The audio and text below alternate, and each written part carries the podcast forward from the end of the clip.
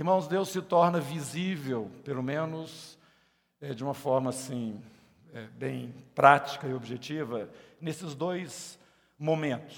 O primeiro deles é na adoração. Que adianta a gente ficar correndo de um lado para outro, fazendo tanto de coisas, serviços e trabalhos que nós temos mesmo, é, no mundo todo e para todo lado, chegar suado lá no céu, mas sem ter dado para as pessoas que ao nosso redor estão a visão daquele a quem servimos, objetivamente. Quando nós vamos adorar ao Senhor, nós fazemos Deus palpável para aqueles que estão ao nosso redor. Para nós, ele já é uma realidade, né, no nosso dia a dia. Mas eu queria que vocês entendessem isso. Os outros vão olhar para você e falar assim, o que você vai fazer? Você vai dizer para ele, eu vou adorar a Deus. O que é que faz domingo de manhã? Eu ajunto com outros irmãos, nós ceiamos Jesus, aquele... Isso, essa coisa tão simples, gente comer pão e tomar um cálice. Foi o que Jesus estabeleceu. Fazer isso em memória de mim. Eu vou juntar com a minha família em torno daquele que me resgatou. A revelação de Deus para nós.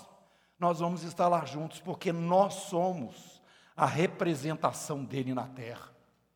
E nós juntos adoramos ao Deus que manifestou todas as coisas que você e todos contemplam e às vezes não percebem, e que tem se revelado na nossa vida de uma forma muito especial através do seu Filho Jesus, o nosso Salvador. Irmãos, isso é simplesmente sublime. E uma outra forma como nós tornamos Deus palpável, o apóstolo João nos mostra isso, ele nos fala isso. Deus é invisível, não tem jeito de pegar nele. Mas ele passa a ser palpável num ambiente onde o amor é percebido. Ele então é visível porque Deus é amor. Se nós tivermos consciência disso, nós vamos ter uma forma de manifestar o Deus a quem adoramos de uma maneira bem efetiva, bem prática, sem religiosidade, sem ficar preocupado com doutrinas, com tantas coisas que muitas vezes nós achamos que são necessárias para que Deus seja conhecido. Irmãos, nós acompanhamos aqui a vida do apóstolo João. Provavelmente ele começou a seguir Jesus com menos de 20 anos de idade. Ele era o mascote da turma. E ele andou com Jesus ali, naqueles primeiros momentos, quando ele foi chamado ali na beirada do mar, da Galileia. E desde aqueles primeiros momentos, ele vai caminhando com Jesus, ele é aquele que é o único que está lá com Jesus na hora que ele está sendo crucificado.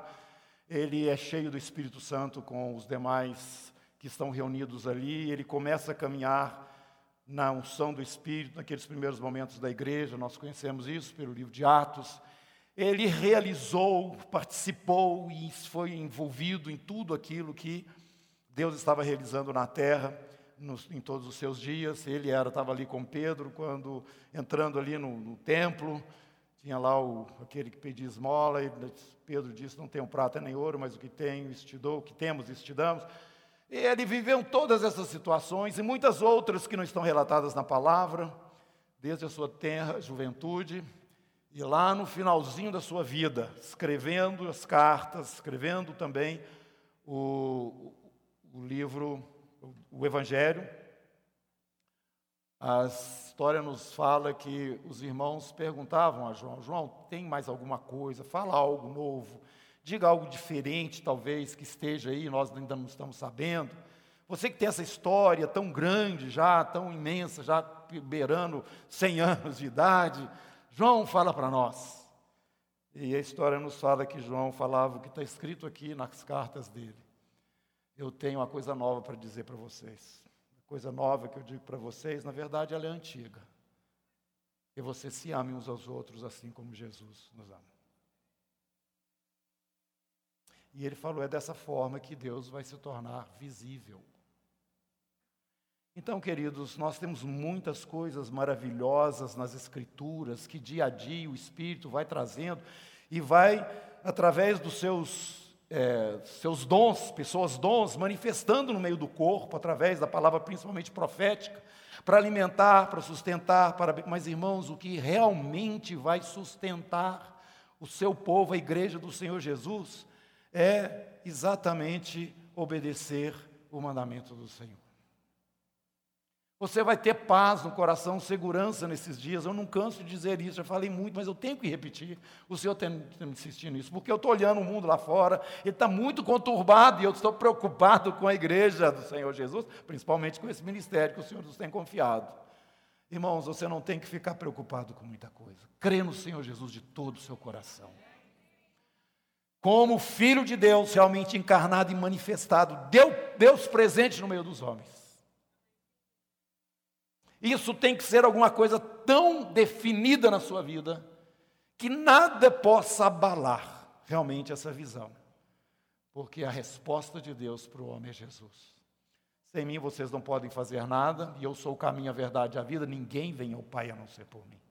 Deus fez uma promessa e cumpriu essa promessa, e hoje nós temos vida. Vida, a vida de Deus. Eu vim para que vocês tenham vida e a tenham em abundância. Em segundo lugar, irmãos, você precisa amar o seu irmão, amar como Jesus ama você. Eu não dou conta, realmente você não vai dar conta, mas o Espírito Santo de Deus derrama o amor de Deus no nosso coração. E esta é esta é a nossa garantia nesses dias. E é isso que a palavra de Deus está nos mostrando, nós vamos andar nisso um pouquinho aqui agora.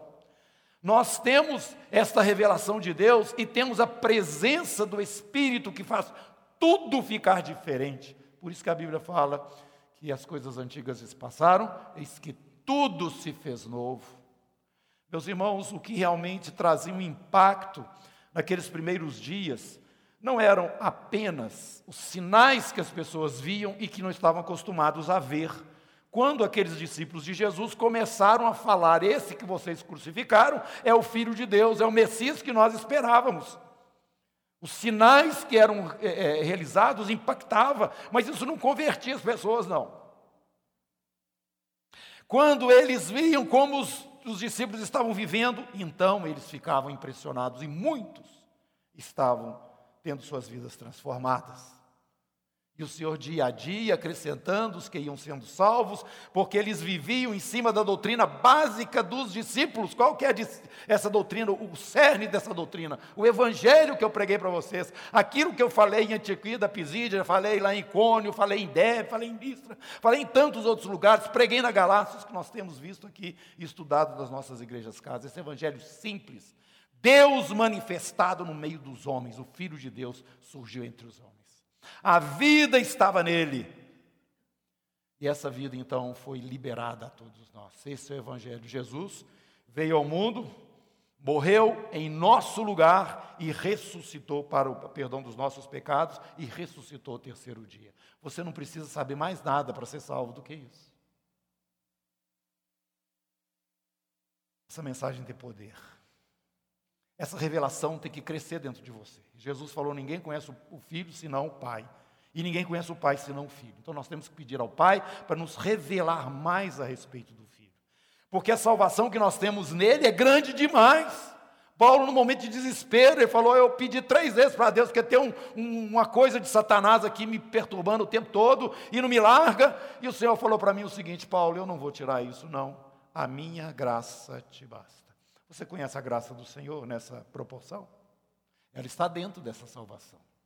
Às vezes nós estamos nos debatendo em situações, oh Deus me ajuda, afinal de contas eu estou dando conta de nem me movimentar mais.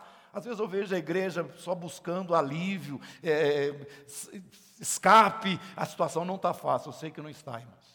Mas eu sei também que nós não podemos tirar os nossos olhos do Senhor, no sentido de ficar colocando a nossa o nosso próprio bem-estar no lugar daquilo que é a vontade dele para a nossa vida. Se você quer bem-estar, você pede esse bem-estar para você cumprir o que ele quer que você cumpra. Você pode dizer para ele, do jeito que está, eu não estou dando conta de dar testemunho, do jeito que está, eu não estou dando conta de amar meu irmão, não estou dando conta, meu Deus. Pode falar para ele, mas eu quero que o Senhor me dê essas coisas, essa capacitação pelo Espírito, para que eu cumpra tudo que o Senhor quer, porque eu fui feito para te adorar. Não é isso? Nós cantamos aqui. Nós fomos feitos, foi para Ele, não foi Ele que foi feito para nós. Aliás, Ele não tem princípio de dias. Ele é eterno, é aquele que era, que é e que há de vir. Então, essa tão grande salvação tem muita coisa que nós não alcançamos ainda, mas ela é basicamente simples, irmãos. E nós precisamos dessas revelações dentro de nós. E precisamos entender também que quando nós estamos amando os nossos irmãos, nós estamos tornando o nosso Deus real. As pessoas que estão nos vendo, elas vão ver. Olha, olha como é que aquele povo se gosta. Olha como realmente eles têm uma alegria quando eles se encontram. Irmãos, eu quero falar uma coisa para vocês aqui, entre as várias que eu já estou dizendo. Eu amo vocês. Às vezes eu fico assim, o pessoal, alguém deve duvidar disso. Você não fez nada por mim ainda, não me ajudou em nada. Problema seu. Mas é uma coisa que está dentro do coração, não sei explicar, não tem braço para fazer, se fizesse, pudesse fazia tudo, estragava vocês todos, né, como os pais estão acostumando a fazer com os filhos, dá tudo que os filhos querem, depois fica aqueles almofadinhos aí, vivendo e querendo tudo pronto o tempo todo na vida. Aleluia. Eu sei disso, eu sei disso. Este amor traz Deus presente. As pessoas tocam nele. E esse é o testemunho que não tem como contradizer, irmãos. É isso que vai chocar as nações nesses últimos dias. É isso que vai fazer essa grande transformação, porque eu não posso simplesmente esperar que uma pessoa seja transformada pelo entendimento ou aceitação da mensagem que eu tenho para ele. Ele tem que olhar para mim e para os que estão comigo e falar assim: não tem algo diferente mesmo ali. Porque senão vai ser uma troca, uma briga de ideias. Não, eu acho isso, eu penso aquilo, passo aquilo outro. Paulo fala que para aqueles que não conhecem o Senhor Jesus, o que nós falamos é loucura. Irmãos, eu não sei se você parou para pensar nisso. Eu creio que sim. Uma hora aí sim você já deve ter pensado: puxa, essas coisas que eu digo que eu creio, será que realmente eu creio?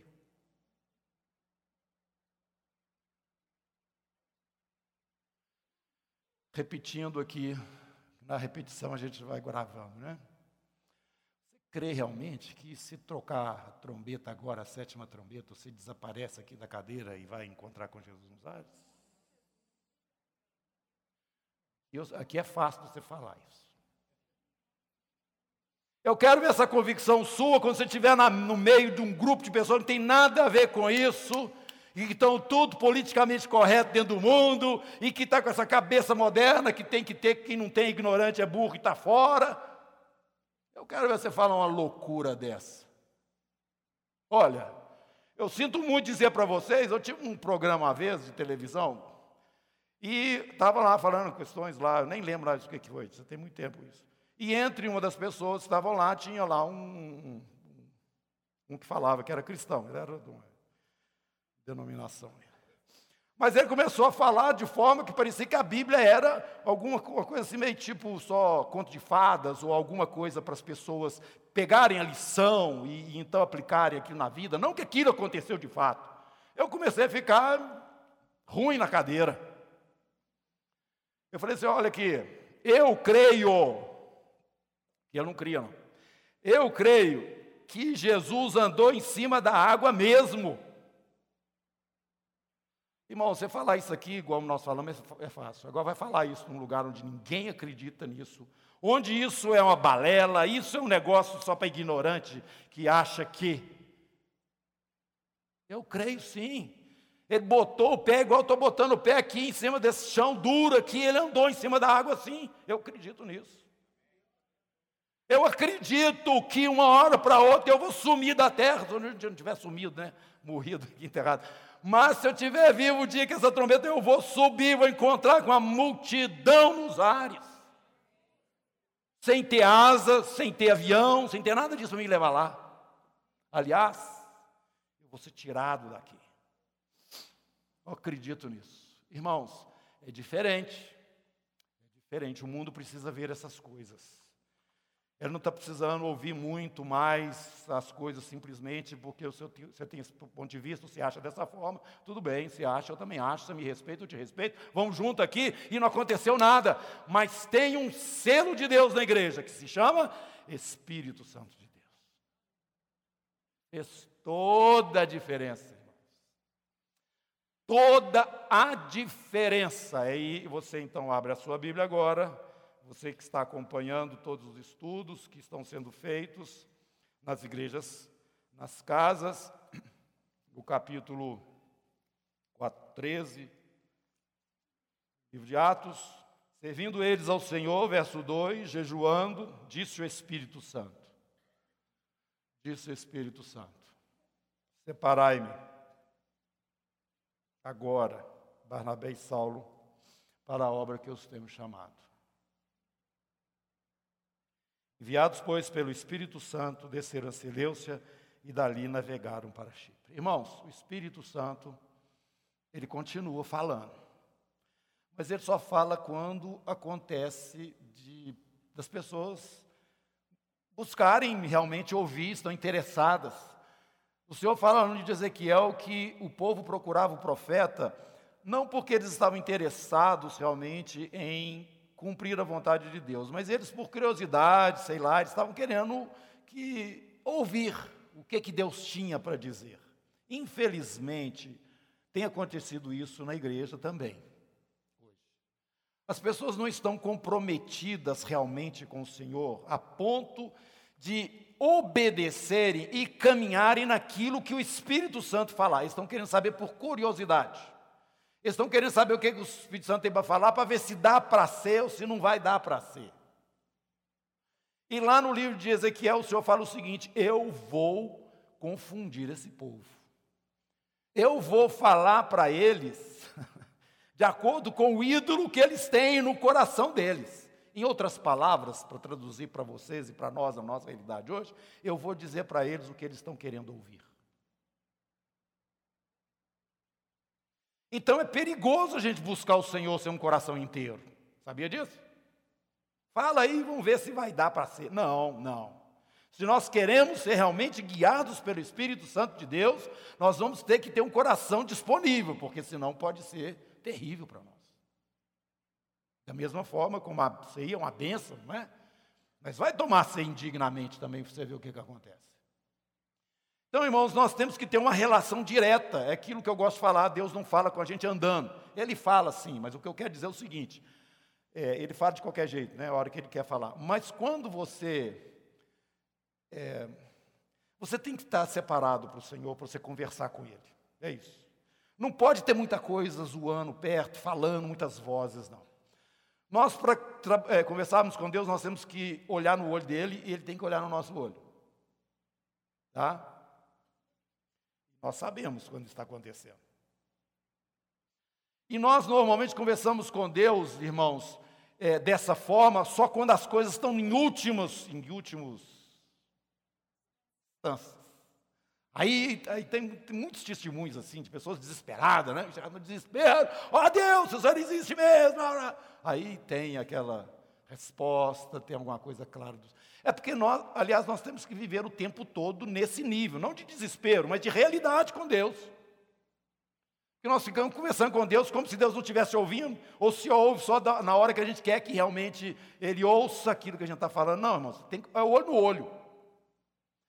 Todo, todos os irmãos, todos nós que quisermos ter uma vida intensa com Deus, tem que ter olho no olho. O mundo espiritual é muito mais real do que nós pensamos. Eu tive uma experiência uma vez, é, e essa experiência eu queria compartilhar com vocês porque me deixou impactado. Lá em casa, tem muito tempo, começou a quebrar tudo. Quebrou geladeira, quebrou, ah, um monte de coisa. E eu estava sem grana para ficar consertando aquele negócio todo. E aquilo foi me irritando, foi, mas não é possível. O que, que aconteceu? Ficou claro, estava acontecendo alguma coisa ali. E eu percebi que espiritualmente aquilo tinha sentido. Eu lembro que eu fiquei muito indignado. Eu fiz uma oração Demônio, você que está quebrando as coisas na minha casa, vem cá, vem aqui, onde eu estou, em nome de Jesus. Gente, foi meu, minha, minha ira. Vem todo mundo aqui, que eu tenho uma coisa para falar para vocês. Em nome de Jesus, todos vocês que estão envolvidos nessa questão, vem para cá. Eu tenho uma coisa para falar para vocês. Eu lembro que eu falei para eles o seguinte: vocês vão restituir tudo que vocês estão levando da minha casa. Eu não aceito isso. Pode ir embora agora e traz de volta. É, em fila para não dar confusão.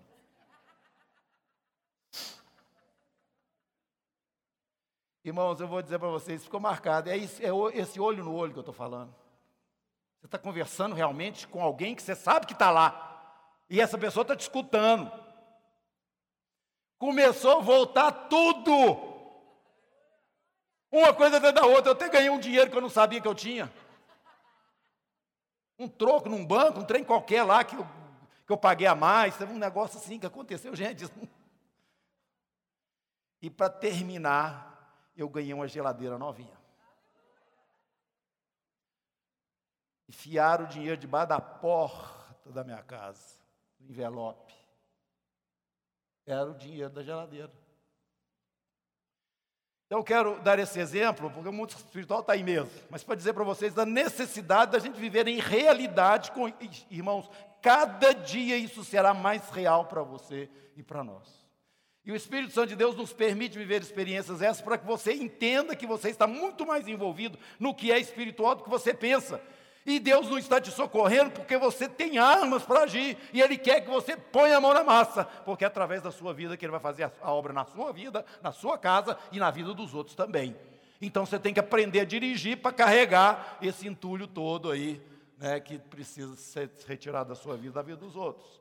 Então nós temos recursos espirituais. O Espírito Santo disse: separa para mim e conduziu aqueles irmãos naquela experiência tão impactante que aconteceu ali. E por onde eles passavam, os, eh, discípulos, né, que os convertidos, e, é, ficavam cheios do Espírito, transbordando de alegria. Está aqui no capítulo 3, versículo 52, dessa primeira viagem que Paulo faz aí. Então, eu queria lembrar vocês da necessidade nossa de estar continuamente lembrando dessas coisas básicas o evangelho básico que nós recebemos. Ele ter uma conotação e, uma, e um reflexo direto, real na nossa vida.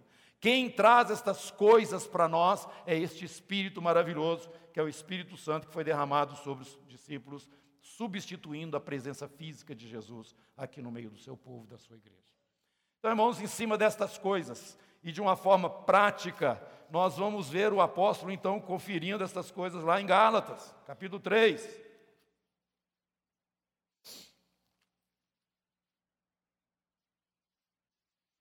Ele está falando para os irmãos ali, a diferença agora, ela é clara, do que era para o que é agora. Versículo 2: Quero apenas saber isso de vós: recebestes o Espírito pelas obras da lei ou pela pregação da fé? Fé. Recebestes o Espírito. Sois assim sensatos que, tendo começado no espírito, estejais agora vos aperfeiçoando na carne?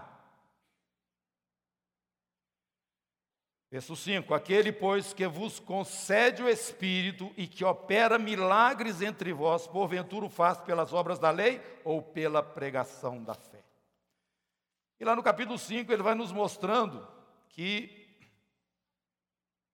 dependendo deste Espírito, já foi liberado, que está no nosso meio. Nós temos a responsabilidade de caminhar a nossa jornada aqui. Né? Digo, porém, verso 16: andai no espírito e jamais satisfareis as concupiscências da carne.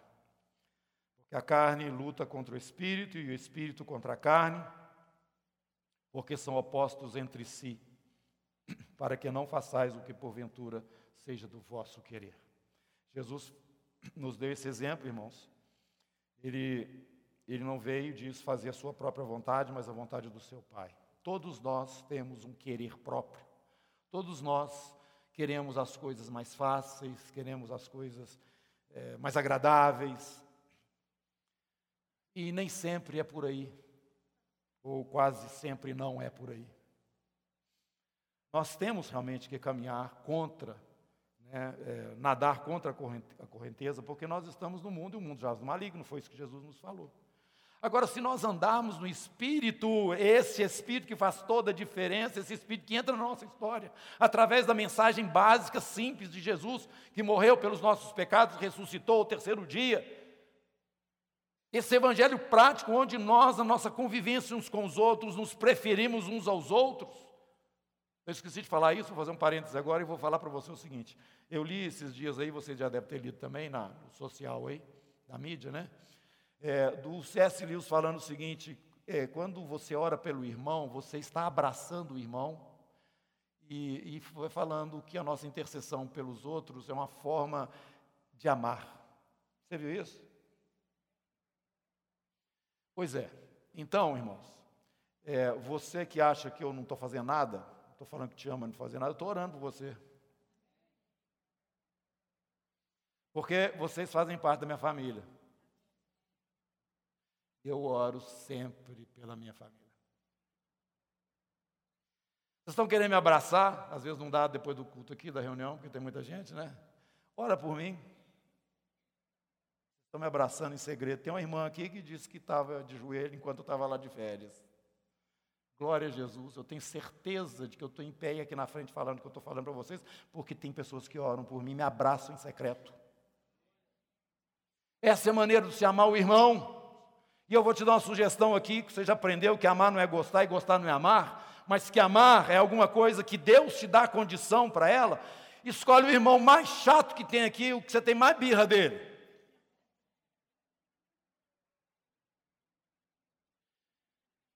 Todo dia você ore por ele. Abraça ele escondido, sem ele saber. Todo dia ore por ele.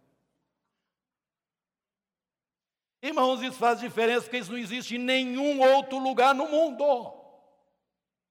Só na igreja de Jesus que existe isso. Só. Por isso eu devo amar meu irmão como?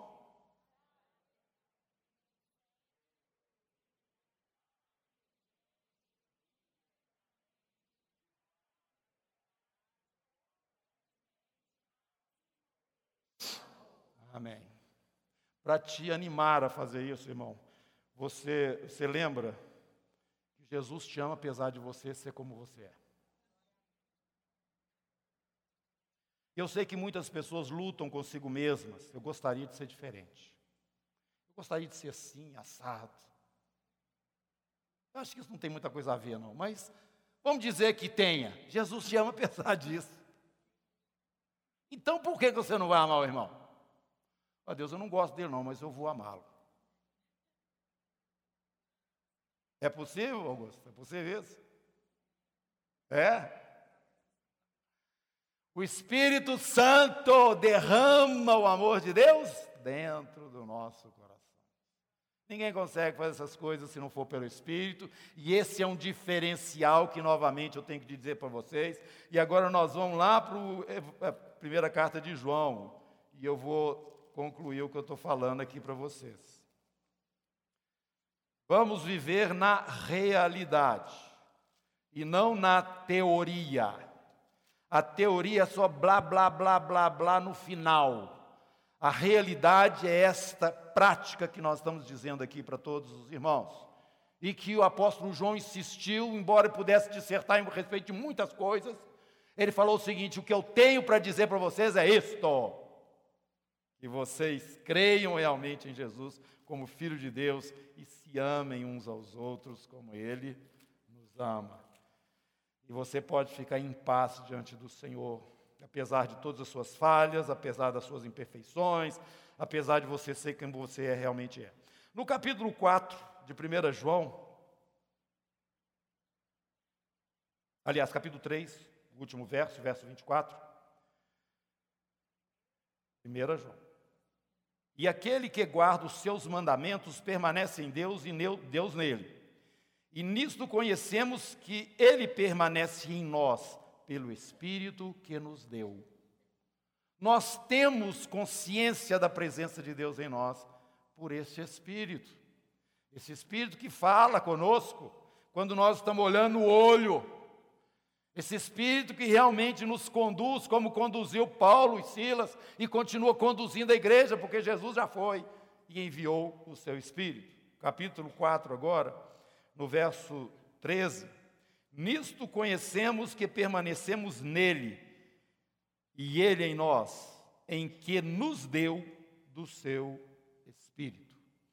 Então, esta realidade está presente na nossa vida hoje, nós precisamos usufruir, lembrando que temos a suficiência no Senhor, na Sua graça, em, em relação às nossas necessidades, mas sabendo, sobretudo, irmãos, que nós somos a manifestação do próprio Senhor Jesus como corpo dele, do qual ele é o cabeça aqui na terra, e precisamos então é, andar em cima dessas verdades que aqui estão descritas na palavra.